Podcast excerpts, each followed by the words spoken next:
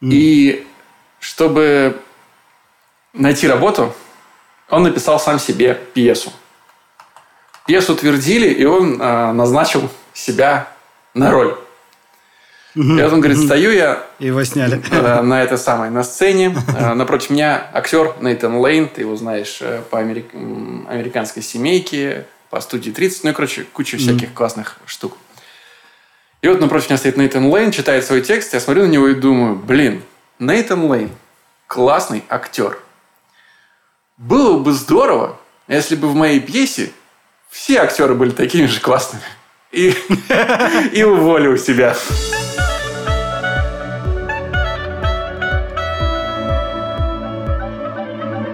Привет и добро пожаловать в авторскую комнату. Это подкаст от сценаристов для сценаристов, а так любимым всеми нами сценарном мастерстве. Меня зовут Александр Белов. Меня Александр Вялых.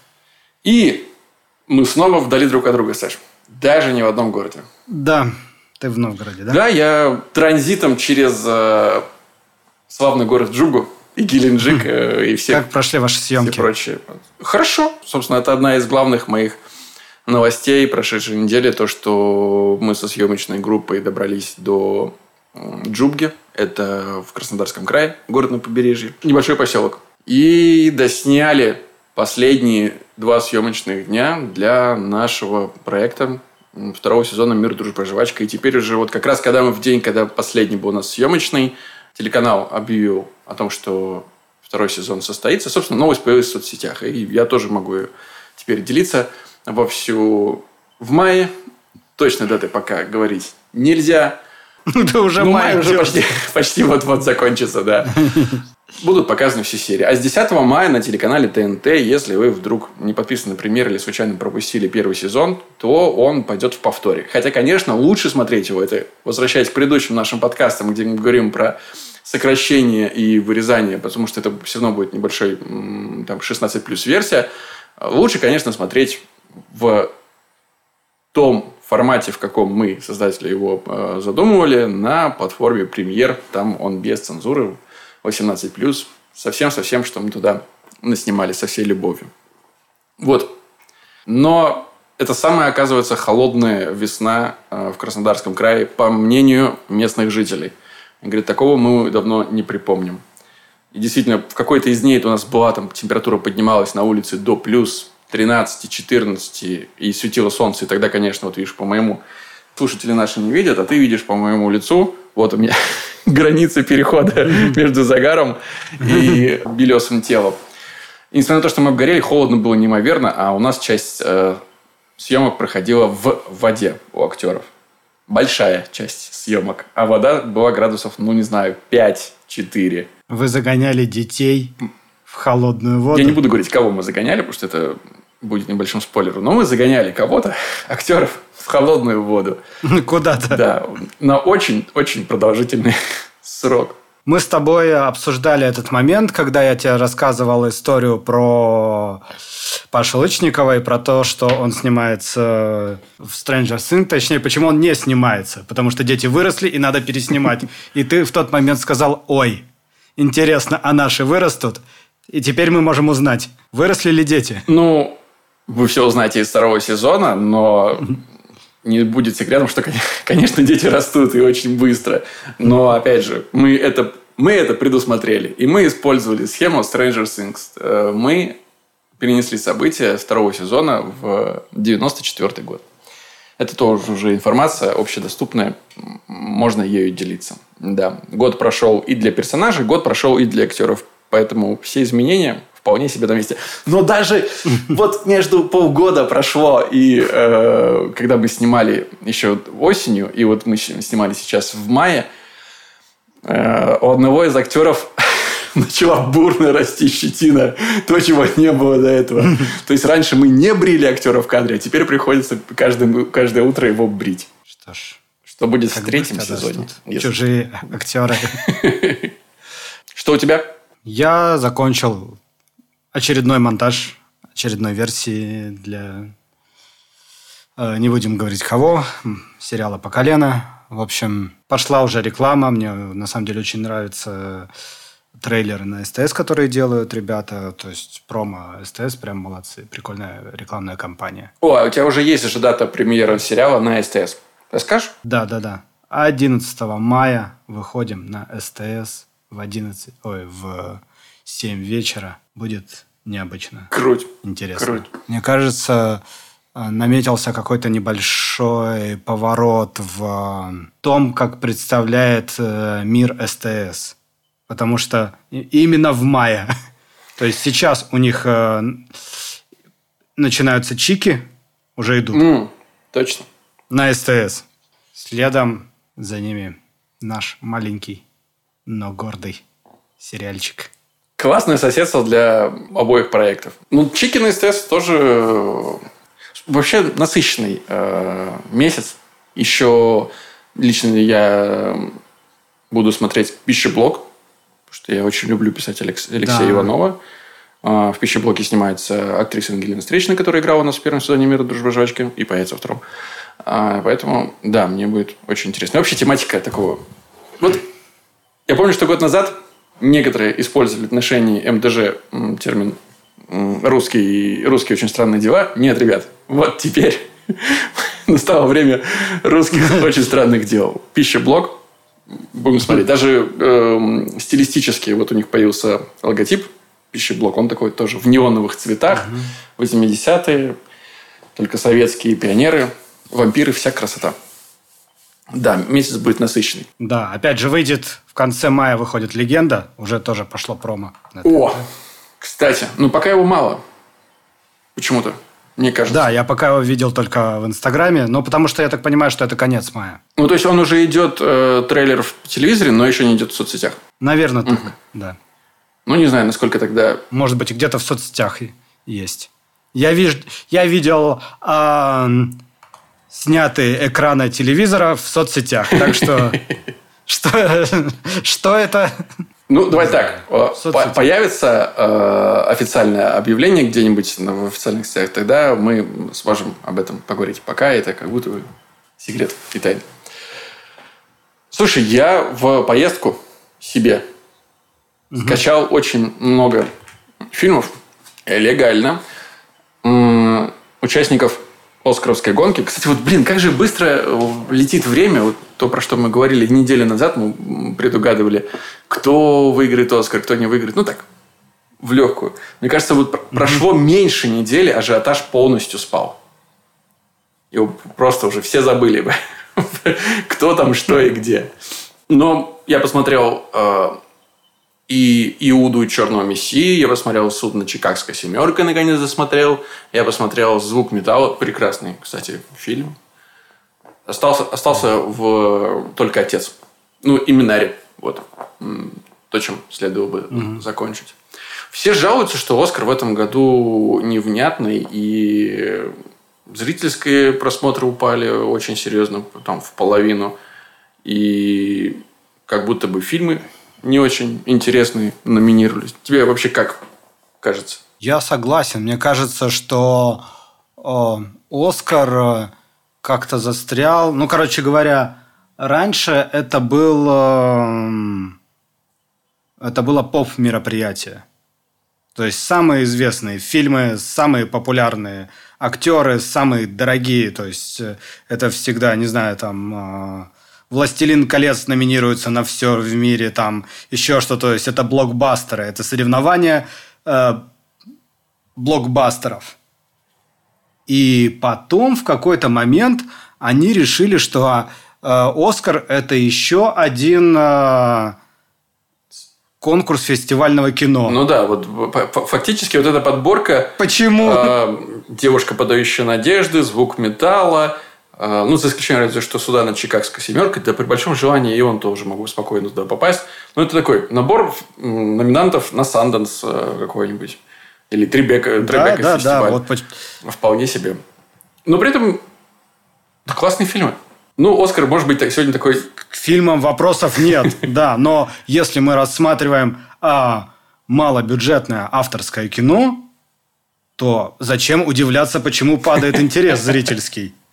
Это изначально кино не для всех.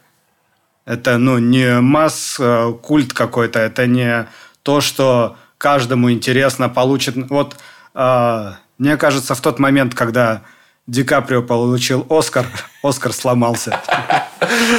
Просто было соревнование, кто сломается, Оскар или Он Лео. Он страдал за наши грехи, Лео перестал страдать, и теперь страдаем мы. Да, вполне возможно. Да, и все. И дальше пошла какая-то...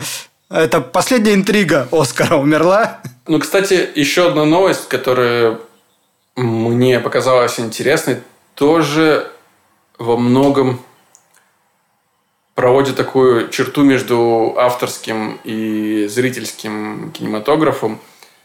Ты, наверное, слышал, что гражданин Кейн перестал на, по-моему, сайте Rotten Tomatoes. Я сейчас боюсь точно сказать, как, э, какой из э, билбордов это совершил. Но гражданин Кейн перестал быть самым-самым фильмом. Они индексировали заново рецензии на него, и вылезла какая-то рецензия с 40 мохнатого года прошлого века, э, которая говорит, что ну, такое себе кино. У него теперь не 100% рейтинг, а 99%. И лучшим фильмом теперь, после того, как «Гражданин Кейн» таким образом свалился, является твое предположение. Это фильм из 21 века. Ну, ну, это то... Это фильм из 21 века. Из 21 да. Не знаю, но это, видимо, что-то неожиданное, но... «Властелин колец»? Паддингтон. Офигеть. Да, ну то есть ну, гражданин да. Кейн это, несмотря на то, что сейчас он считается уже супер-супер-супер великим, но в, той же, в том же самом Оскаре он номинировался только в одной категории за сценарий. И ну, это авторское кино во многом. Новаторское, крутое, но авторское. А Паддингтон это вообще такой самый зрительский фильм, который только может быть. Краудплизер, вот как, как он есть.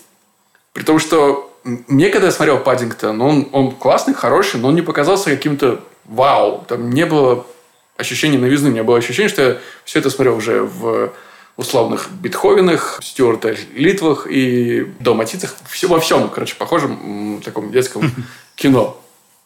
Но при этом, да, вот, вот невозможно не любить этого прекрасного медвежонка в дождевике и шляпе.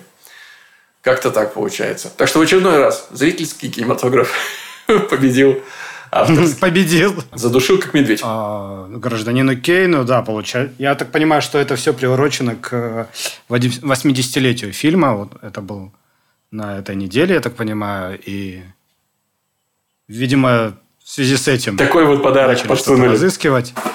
Да-да-да. Но странно. Мне кажется, э, у него было достаточно много плохих рецензий Э, именно в момент выхода, так как э, он провалился в прокате. То есть не помню, как его зовут. Э, вот этот а, медиамагнат, на которого была пародия в фильме, он очень обиделся, он заказывал много статей, он сделал так, чтобы часть кинотеатров бойкотировали, так что я уверен, очень много есть плохих отзывов об этом фильме, что никак не говорит о качестве этого фильма. Это да. Что еще? Ну, отдельная новость, которая который я тебе сегодня скидывал, которая на меня произвела почему-то невероятное впечатление. Я, как э, молодой родитель, подписан на издание «Мел». Если кто-то не знает, это издание об образовании для дошкольников и школьников. Издание об детском образовании. И они периодически делают какие-то подборки книги, которые читают подростки, музыка, которую читают подростки, современные, которые им нравятся, сериалы, которые не смотрят. Наши с тобой туда не попали. На этот раз. И последним вот вчера вышел подборка подкасты, которые слушают подростки. И вдруг, совершенно неожиданно, а, я наткнулся там на авторскую комнату. Да? Мы молодежные. Прикинь. Как ни странно. Ну, мне... В этот момент наши фотографии должны всплывать. Как-то у вас в голове хотя бы. Уже потихоньку э, не то чтобы привык, но понимаю, что нас слушают э, люди из индустрии, люди начинающие, кто-то для удовольствия, кто-то, чтобы э, ни черта они не понимают бормочет о себе. Приду через неделю, послушаю еще раз и поунижаю их. А, Но для меня было совершенно неожиданно это. И почему-то я бы хотел, наверное, чтобы в какой-то момент к слушанию подкаста вот присоединилась моя дочь. Э, если что-то делать, то, наверное, для детей это самое крутое, что может быть. И поэтому, Настя, 16 лет, большое тебе спасибо, что включила нас э, в эту подборку. Нам очень приятно. Круто, спасибо. Еще про, раз ты говорил про со, заговорил про сообщество, прикольная история. А, недавно я пошел между монтажом на обед и почувствовал себя немножко в Лос-Анджелесе. Знаешь, где у каждого есть свой сценарий, скажем так. То есть я не специально, сразу говорю, просто очень э, плотная посадка в том кафе, и я сидел, э, просто обедал, и вот просто а, в 30 сантиметрах от меня сидели двое ребят, которые были явно сценаристами. Вот. И они обсуждали свои проекты. И было очень... Хотелось в какой-то момент о, влезть в разговор, потому что парень э, питчил э, пилот свой, и начало было хорошее, а потом он свернул не туда. И мне хотелось сказать, стой, стой, стой, вот ты не, туда свернул. Ну, это классно. Вот. И они сидели, он говорил, что вот такой пилот, а там парень и девушка сидели. Девушка тоже сценарист, и говорила, да ладно, э, неплохой тебе, надо расписать, надо попробовать отправить на площадки какие-то. Он говорил, да-да-да, площадки сейчас развиваются, интересно, куда бы отправить. Но я вообще, не, не, у меня нет возражений вот с этой девушкой никаких. Если тебе нравится, надо расписать и надо отправлять сценаристов становится настолько много, что и они даже могут встречаться друг с другом случайно. Незнакомые, а просто. Ну, это, это классно в том плане, что когда мы э, там два или три уже, а, кстати, сколько лет назад? Два года назад, наверное, все-таки мы с тобой впервые собрались. Ну да, еще, наверное, нет двух, но где-то в начале лета, Кстати, мне да. кажется. Ну, скоро два года. Ну, в любом случае, два года назад, когда мы создавали подкаст, он во многом, ну, для меня цель его была, чтобы избавиться от ощущения, потому что одно из самых неприятных ощущений в работе сценариста, что ты в этом путешествии, в этом походе один. Сидишь где-то там в комнатушке, и если люди, которые работают там в комнатах, в авторских, в каких-то продакшенах, они этого ощущения не то чтобы лишены, но испытывают его реже, чем э, большинство сценаристов, для большинства действительно это прям проблема. Но когда есть разговор в пространстве, когда есть подкасты, есть паблик-токи, есть обсуждения, мастер-классы, то, ну, ты понимаешь, блин, я не один в этой лодке. Может, я и один в этой лодке, но рядом есть еще несколько да, сотен. Да, да, но в другой лодке. Они плывут. И, в принципе, их, их наконец э, можно увидеть. И это очень круто. Слушай, а я вот тебе сейчас предложу, а потом мы, если что, это Давай. вырежем. А, ну, может быть, нам а, в районе на, нашего дня рождения подкаста попробовать собрать как, каких-то людей вместе, ну, наших встреча со слушателями, не знаю, вынести, возможно, это в голосование, посмотреть, если есть желание, то попробовать собраться. Слушай, хорошая идея. Баре. Надо ее обдумать.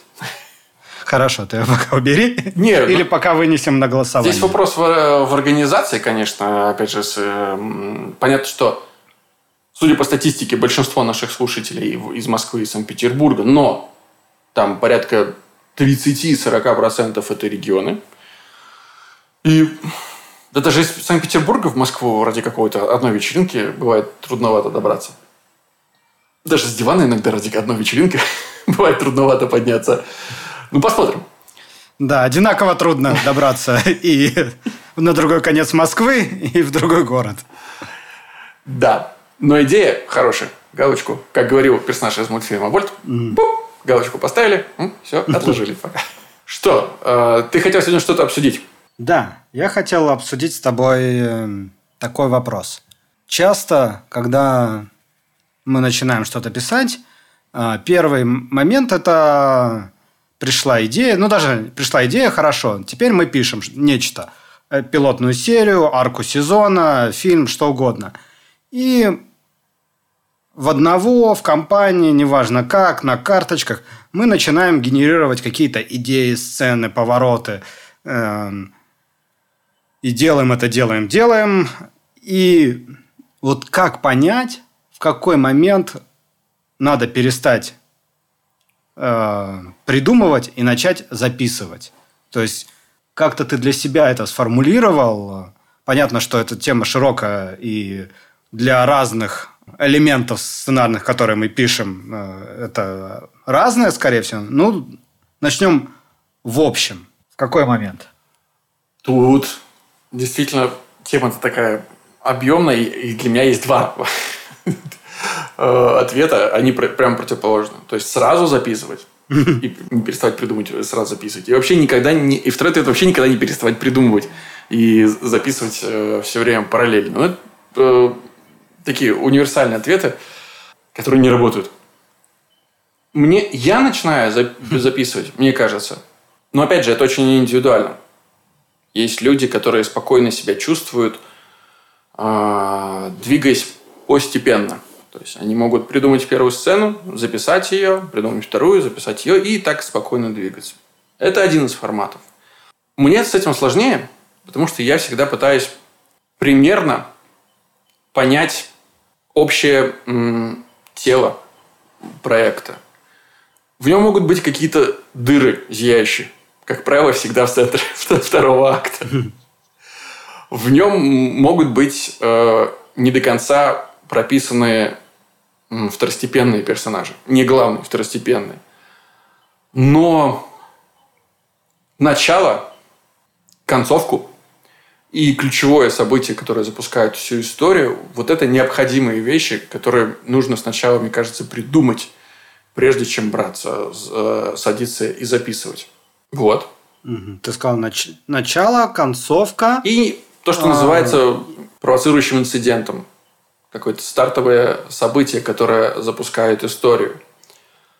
Если концовка даже не концовка как э, таковая, а примерное понимание, к чему ты придешь э, в финале. Там может быть не быть решения э, конкретной сцены, но если это фильм, то ты уже на старте примерно, мне кажется, понимаешь, когда создаешь главного персонажа, а, к чему ты примерно придешь. Потому что если есть персонаж, если есть у него какой-то изъян, который он не осознает, то в конце э, истории ты понимаешь, что вариантов-то по большому счету два. Либо он примет этот изъян, поймет его и проработает, и изменится, либо он не изменится, и тогда это какая-то негативная концовка. По сути, когда ты говоришь концовка, ты имеешь в виду именно арку главного героя внутри этой серии. От чего к чему он приходит. Да, э, примерно понимаешь То статусы. Есть изменения в статусах. Да. Изменения статусов, провоцирующее событие какое-то и... Собственно, начало истории.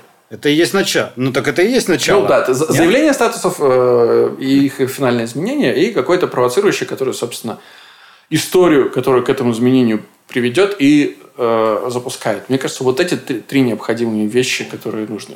В этом подходе сто пудов есть свои изъяны. Как я уже сказал, э, как правило, провисает середина второго акта, вообще середина истории.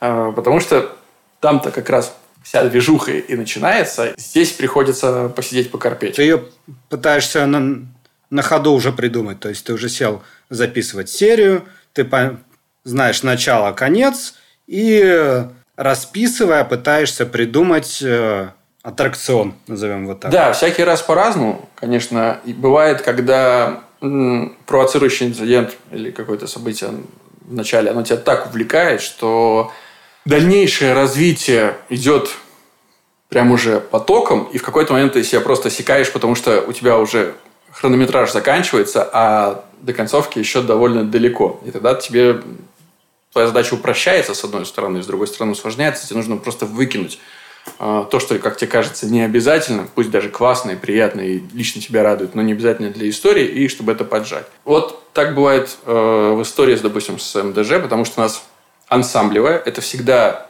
три-четыре центральных линии, и там нет проблемы наполнить это пространство истории. Там есть проблема попытаться лаконично все это рассказать, не потеряв целостности.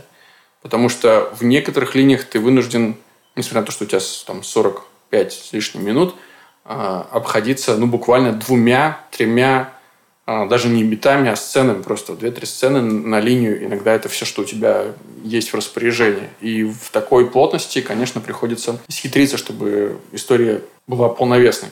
Но если речь идет... Э, ну, вот, например, мы сейчас э, пишем с, э, с авторами пилот, и у нас изначальной стартовой точки от продюсера была только, грубо говоря, просто идея без персонажей, некий сеттинг. И мы очень долго топтались на героях, конечно, пытаясь придумать героев, которые нам интересны, которые этот мир э, заполнят. Примерно, когда мы сформировали пул э, персонажей, мы уже понимали, какие, какие истории начала они нам а, расскажут. И тогда у нас вот тогда у нас возник вопрос, а что будет самая главная движуха происходить, когда они все отправятся вот в путешествие за целью?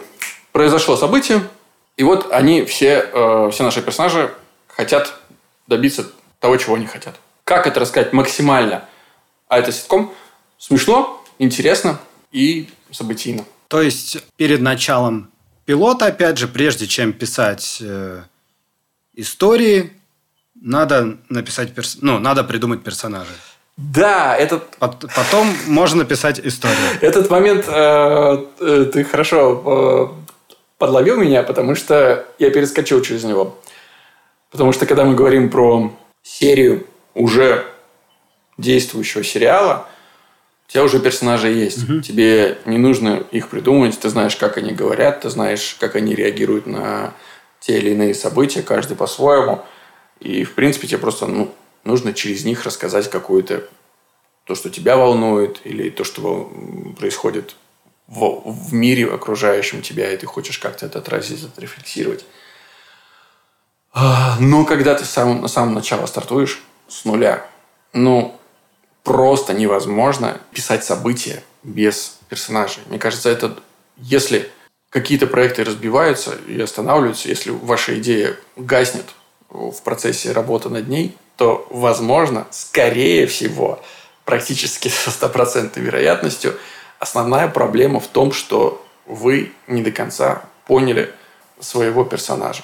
Да, это, мне кажется, часто бывает с э, сериалами, которые пытаются построить по типу кухни. Да. То есть место отталкиваясь от места. У нас будет про спортзал. При, находят прикольную локацию, замкнутую, э, куда могут входить персонажи со своими историями, э, какие-то на серию уходить, а костяк будет оставаться. И думают, М, супер, у нас будет э, сериал про мойку машин. А дальше надо, получается, остановиться и придумать всех-всех-всех персонажей, придумать интересного, необычного – уникального персонажа, а, за которым будет интересно смотреть, даже если вся эта локация рухнет, уничтожится, и он уедет вообще в другой город.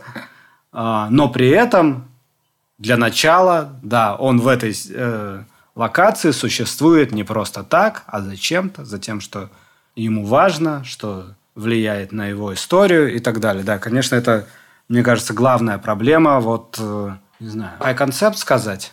Смотри, вот лет 7-8 назад, когда как раз я присоединился к вам, а, я вообще, в принципе, зашел в эту профессию, мне кто-то рассказал, что самый частый тип сценариев, которые присылают, это там, 2-3 парня, в 2013 100% были парни исключительно, основывают свое ивент-агентство или что-нибудь такое. И Дальше они попадают в череду веселых приключений. Каждая серия отдельное событие. И нам, конечно же, сценарий это будет в заявке четко написано. Очень интересно за этим следить. Но вот как раз здесь-то и скрывается, что это какие-то усредненные э, парни. Ты просто думаешь, что если есть э, какое-то место, которое будет постоянно привлекать новых персонажей извне, которые будут приносить с собой историю, это очень слабо работает. Как раз примерно, по-моему, в тот период вышел, вышла студия 17. Возможно, сейчас mm-hmm. уже мало кому что-то говорит это название. А, это один из первых проектов вот э, Федоровича Никишова, у которых сейчас и «Перевал Дятлова», и «Игра на выживание», и все-все-все. Вот, был, была студия 17 про ребят, которые, по-моему, там что-то они, типа, ивент-агентство и организовывали. Что-то такое да. они делали. И он... Какие-то ролики снимали, еще что-то. И он прошел, к сожалению, ну, очень, очень с низкими цифрами, остался мало замеченным для аудитории. Но сеттинг не спасает. Спасает э, события даже, не спасает. Потому что ты следишь за кем-то конкретным, за кем тебе интересно следить. Он может находиться в классном сеттинге. Это может быть мир английского футбола, который тебе очень интересно. Но если в этот мир английского футбола приходит скучный, неинтересный человек, а не Тед Ласса, который вечно сохраняет оптимизм и не похож ни на одного из тренеров, которые ты вообще когда-либо видел. В принципе, мало похож на людей, которых ты в жизни видел. Э, но тебе прям хочется, чтобы такой человек был твоим другом, и ты следишь за него, переживаешь за него. Тогда он может прийти в английский футбол, в американский, куда угодно, хоть на кухню, хоть в отеле Леон, тебе все равно будет интересно смотреть, как же он там себя поведет, что с ним будет происходить. Да, ты вот сказал про друга. Мы сейчас отвлеклись, конечно, вообще от темы нафиг, но просто... Я даже, а я даже говорил об этом уже неоднократно, но в очередной раз э, получил некие а, подтверждения, что люди сейчас э, перестают общаться с людьми в реальности. Это связано с, ну, с нашим построением мира такого, что мы ходим на работу, с работы, э, живем в отдельных изолированных квартирах и так далее. А человеческий мозг рассчитан на определенное количество Связи. знакомств. Да, да, да. Плюс-минус оно варьируется, но в районе 150 человек. И, соответственно, человек начинает забивать это медийными какими-то персонажами, звездами, начинает переживать за э, девушек в холостяке, начинает э, смотреть какие-то другие реалити-шоу, комедии. А, в общем, пытается как-то набрать этот круг знакомых. И, соответственно, когда создаешь сериал, надо думать, а захотят ли люди хоть какие-нибудь э, сделать твоих героев э, своими друзьями или своими знакомыми, э, теми, с кем приятно провести очередной вечер, хотеть провести с ними вечер. Возможно, поэтому я с трудом начинаю смотреть сейчас э, сериалы, потому что в моем сердечке все равно э, Тед Мосби и связь с ними, Моника Геллер и связь с ней. И, и эти связи, ну, как бы, я понимаю, что они ограничены, и мне придется кем-то, какой-то связью пожертвовать, э, чтобы создать связь новую. И это действительно, ну, должна быть какая-то причина. Довольно высокое, высокие требования со, хм. со временем создаются, чтобы, Действительно. чтобы новый друг должен оказаться Это внутренняя конкурента. одного из старых. А там планочка-то будет здоров. Да, да, представляете, что там уже сидит вся тусовка. Там реально и Шелдон и Декстер. Там, Там на каждой позиции нужно побороться. Так возвращаясь. Возвращаясь а, к написанию, да. да. Но при этом важно же понимать, что создавать и разминать персонажей можно бесконечно. Истории можно создавать, разминать в голове бесконечно, отказываясь от старых версий пользу чего-то нового, что тебя восхищает. Поэтому, мне кажется, все равно, почему ты и, видимо, и задал этот вопрос, почему ты захотел сегодня обсудить эту тему, важно останавливаться и записывать не только потому, что у тебя уже костяк твоей истории... Уже накопилось. Да, уже хватает, накопился. Да. А потому что некий... Ну, во-первых, мысли и даже записи на доске каких-то там имен – это такое ничего, по большому счету. А когда ты облекаешь это в слова, пускай даже в виде поэпизодника, какого-то скелета, скелезоида, как угодно вы называете, уйма наименований, в слова на экране компьютера или на реальной бумаге, это уже что-то, это уже что-то весомое. И таким образом, мне кажется, ты еще освобождаешь пространство. Ну, то есть, ты, у тебя есть в голове версия, ты ходишь с ней как зацикленный, ее разминаешь, ищешь э, правильное соотношение, какой-то баланс всего этого. Но для того, чтобы родилось что-то новое, для того, чтобы двинуться дальше, тебе нужно эту версию, ну, просто выплеснуть из себя, выплеснуть э, вот через клавиатуру компьютера, и когда она у, у тебя перед глазами есть, становится легче.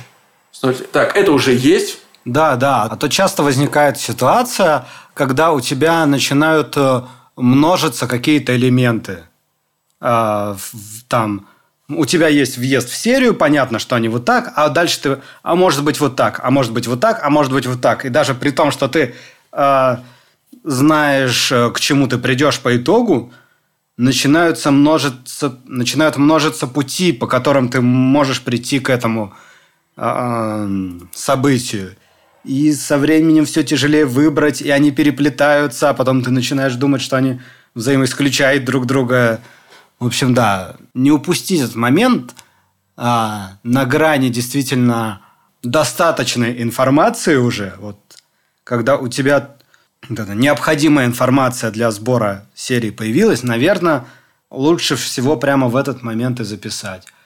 Вот ты сказал, что у тебя первые, ну, начальные финальные статусы и провоцирующий инцидент, а для меня все-таки центральный аттракцион серии. Центральный аттракцион, и, ну, по сути, это будет то же самое, как концовка, но что он значит для героя? Хм. То есть мы придумали некий аттракцион, это весело, все супер. А теперь давайте поймем, э, что почувствовал герой вот в этой всей веселухе, что он понял для, для себя и что он вынес, и почему это важно для нашей истории.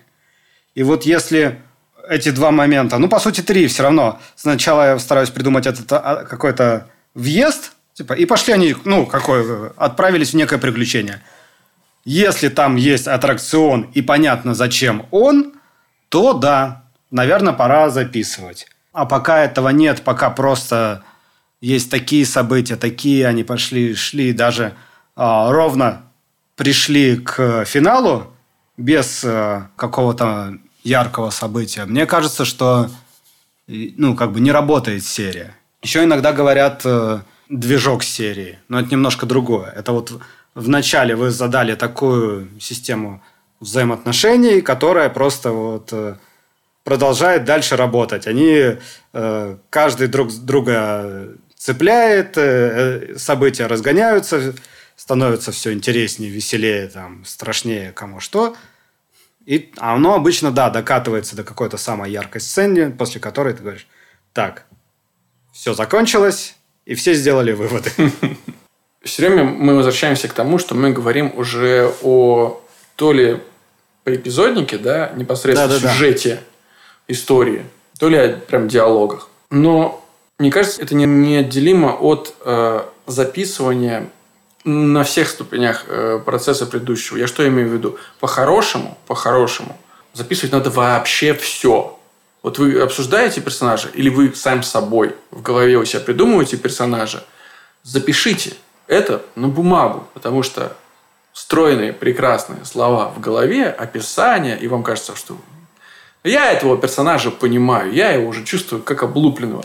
Когда ты начинаешь формулировать это, формулировать это на бумаге словами, которые может прочитать другой человек, вы вдруг понимаете, что понимаете это не до конца все, что происходит. И, возможно, вам следует еще немножко покопаться. Это очень хорошая лакмусовая бумажка для того, чтобы э, осознать, все ли то, что в голове кажется классным, реально работает э, на практике. Это, конечно, уйма работы. И я, если честно, не всегда так поступаю. Я не все... Никто не любит это делать. Никто не любит это делать. Ну, когда, возможно, у вас есть там какой-то классный опыт, и вы уже чувствуете себя, что ну, вы уверены в себе и можете с этим справиться, классно. Скорее всего, это не так, как в моем, например, случае. Но это хорошо. Но если вы начинаете, лучше, конечно, всегда себя таким образом проверять. Все-таки работа сценариста – это писать. Написание – лучший способ проверить, правильно ли у вас все получается. И если подводить какой-то легкий итог, теме нашего обсуждения, то, наверное, записывать очень и очень важно. Попробуйте разные способы, что вам подойдет. Вот а, метод Сейчас будет прекрасное трио. Метод Александра Вялых через э, главный аттракцион или метод э, мой Александра Белова через э, три опорные точки или метод Дэна Хармона хорошо построить через 8 опорных точек. Неважно. Главное, чтобы у вас была эта самая опора, ощущение уверенности, ощущение понимания того, что вы делаете, а не просто э, слепое брождение, э, а вот как-то оно на свет меня, вот это все, что я пишу, и выведет. Но по-хорошему, чем раньше начинает записывать, тем лучше. Наверное, так? Да, как только что мы доказали, что может быть бесконечное количество маркеров, которые работают именно для вас. Они нужны для того, чтобы у вас было ощущение, что э, история сложилась. А почему она сложилась, это уже ваше личное дело. И ваша личная ответственность. Просто, да, да, да. Просто в какой-то момент вы должны понять, что все, кажется, я понимаю, о чем эта история и что там внутри этой истории делают персонажи. И вот именно в этот момент нужно перестать придумывать и записать. Потом можно переписать, переделать, как там говорится. Плохой э, текст можно редактировать, хорошую идею нельзя. Ну что, тогда на сегодня на этом мы, наверное, с тобой, Саша, расстанемся. Да. Вам, дорогие слушатели, что мы можем посоветовать? Первое. Меньше, чем через неделю, во вторник, э, отправляться на телеканал СТС и включать в 7 часов сериал «По колено». В принципе, вы можете сейчас уже зайти и посмотреть прекрасный сериал «Чики». Я уверен, что не пожалеете о потраченном времени, получите массу удовольствия, если вы еще до сих пор не посмотрели. А, дальше. Заходить на все подкаст-площадки страны, где нас можно услышать, а нас можно услышать на всех. Ставить там оценки, писать комментарии. И самое главное, самое важное, то, что делает Настя, 16 лет, каждую неделю возвращаться в очередной четверг. Пока мы выходим по четвергам, что-то должно быть стабильное в этом мире. Чтобы послушать наш подкаст «Авторская да. комната». Спасибо вам огромное. Спасибо тебе, Саша. Тебе спасибо. Пока. Пока.